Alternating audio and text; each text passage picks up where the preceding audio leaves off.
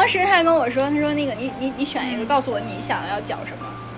我把手机里面那些明星都翻给他，就是辛芷蕾前面、后面、侧面两个侧面、脑袋顶子都给他看了。三视图，对，我说就剪成这样的同志，咱就来这个。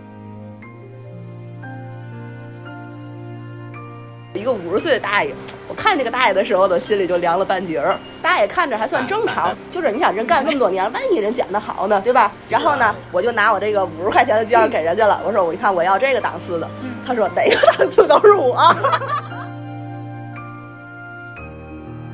他现在跟我聊的就是你在哪工作呀？然后我就说我没有工作呀。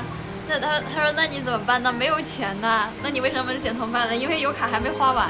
就是小秦这个非常好，这个回答就是我没有钱，没有工作，他也不好意思给你推荐了。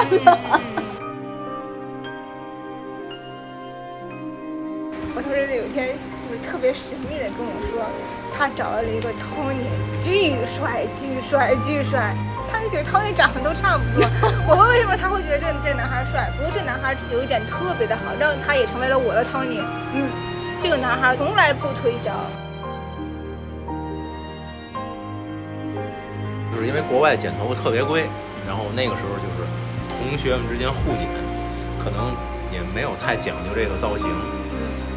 所有的男生全是全是全是毛寸。更多有意思的洗剪吹趣事，敬请关注明日晚七点上线的完整版新节目《密听在线》，与您不见不散。